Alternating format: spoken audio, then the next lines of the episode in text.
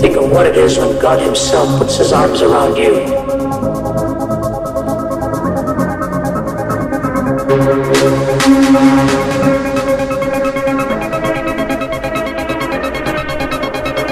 What love is this? It is God's love. And no other love can be defined. And says, welcome home.